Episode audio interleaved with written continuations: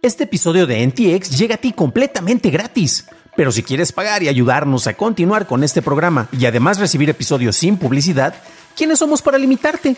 Descubre cómo hacerlo siguiendo la liga en la descripción del episodio. There's never been a faster or easier way to start your weight loss journey than with PlushCare.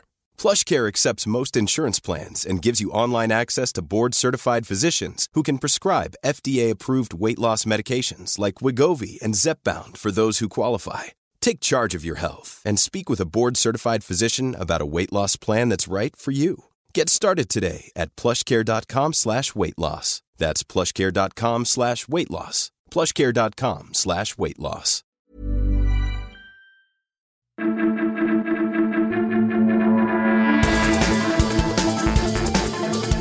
Pasamos a la noticia más importante del día, y es que de acuerdo con un reporte de la Comisión de Bolsa y Valores de los Estados Unidos, Elon Musk completó su intención de compra y privatización de Twitter. Sus acciones dejarán de cotizarse en la Bolsa de Valores de Nueva York el próximo 8 de noviembre. Después de la adquisición, el CEO de Twitter, Parag Agrawal, su CFO, Ned Segal, su director de políticas, Vijaya Yadye, su asesor general, Sin Edge, y la directora de atención a clientes, Sarah Personet, fueron despedidos con compensaciones que van desde los 38 hasta los 11 millones de dólares. Se espera que Musk revele más detalles sobre el futuro de la compañía este 28 de octubre. Esas fueron las noticias y ahora pasamos a la discusión. Pero antes de hacerlo, déjanos una calificación, por favor, de 5 estrellitas en Spotify o en Apple Podcast o un like en YouTube, que no te cuesta nada. Y hablando de YouTube, saludos a quienes han estado muy activos dejándonos comentarios en el canal, como a Juan Pablo Granados. Después de muchos dimes y diretes, finalmente Elon Musk concretó la compra de Twitter. Y al hacerlo, eh, deja de ser una compañía pública, él está privatizando entonces a aquellos que dicen que son muy izquierdosos y que quieren libertad de expresión, pero que están en contra de la privatización, seguramente les está tronando un chip ahí en el cerebro al tratar de entender qué significa este tipo de compras, ¿no?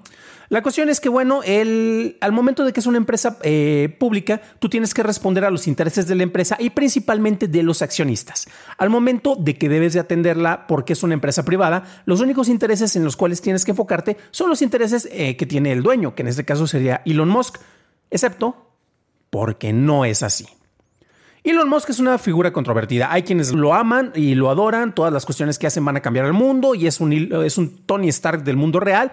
Y están los detractores o los escépticos que pues no confiamos tanto en él. Veamos, eh, tratamos de analizar un poco más de lo que está detrás de sus acciones, qué tan posibles son, qué tan viables son. Y desde luego se le puede reconocer los méritos, pero también hay que cuestionar todo lo que está haciendo, ¿no? Musk ha demostrado ser capaz de adquirir empresas eh, y las ha logrado volver exitosas. Ojo porque él no ha sido precisamente un gran innovador en el sentido de que ha creado algunas cosas. Eh, sus tres grandes empresas que tienen en este momento, principalmente enfocadas en eh, las telecomunicaciones, en los vehículos eléctricos y en los viajes al espacio, pues son, son ejemplos de esto, ¿no? Los cuales ha, habido terrenos en los cuales... Mm, no había como que muchos avances como en los coches eléctricos y gracias a la llegada de Elon Musk se lograron eh, incorporar avances y gracias a esto se ha, extendido la producción de este tipo de vehículos. Lo mismo pasa con el sector espacial en el cual pues ya SpaceX hace más, más envíos al espacio, ya sea para sus satélites de Starlink o para este, tener incorporaciones con otros programas espaciales que los que hace la NASA, por ejemplo, ¿no? Eh, el problema que presenta Twitter en este caso es que no le puedes aplicar el mismo tipo de soluciones eh, que se le puede aplicar con un problema de ingeniería a otro tipo de empresas. ¿no?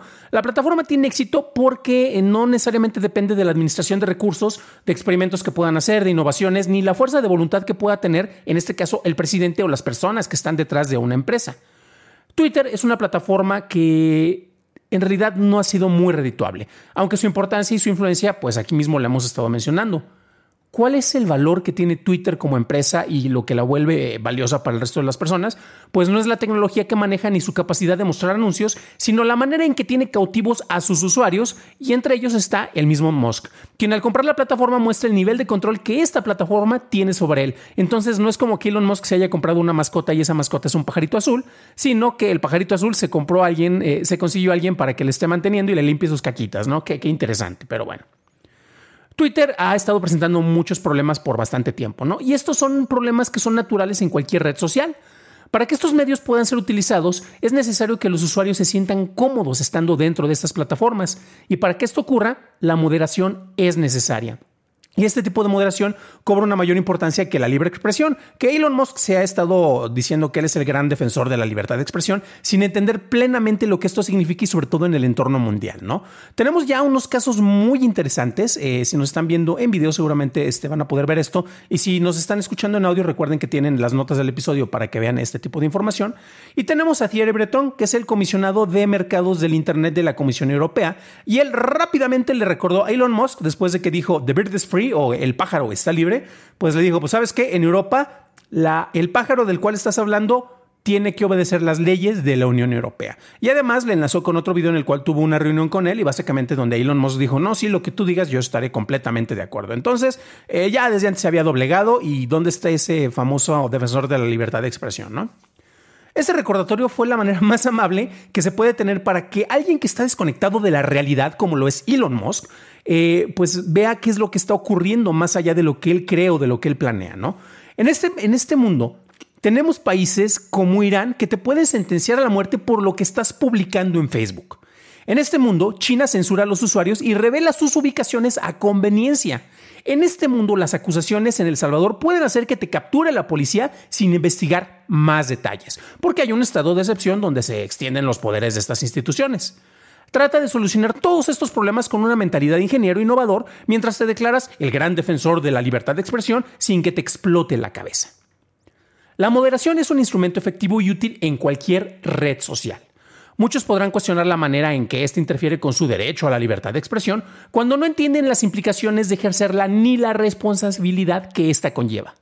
En el caso en que Musk deba decidir entre defender la libertad de expresión de los ciudadanos chinos en su red social o favorecer una relación estable con el gobierno de un país en donde tiene instalada la Gigafactory 3 de Tesla en Shanghái, pues Musk está en la misma posición de un político que dice muchas cosas y promete todo durante su candidatura, pero que encuentra las limitantes a sus acciones al momento en que debe de tomar en serio su trabajo.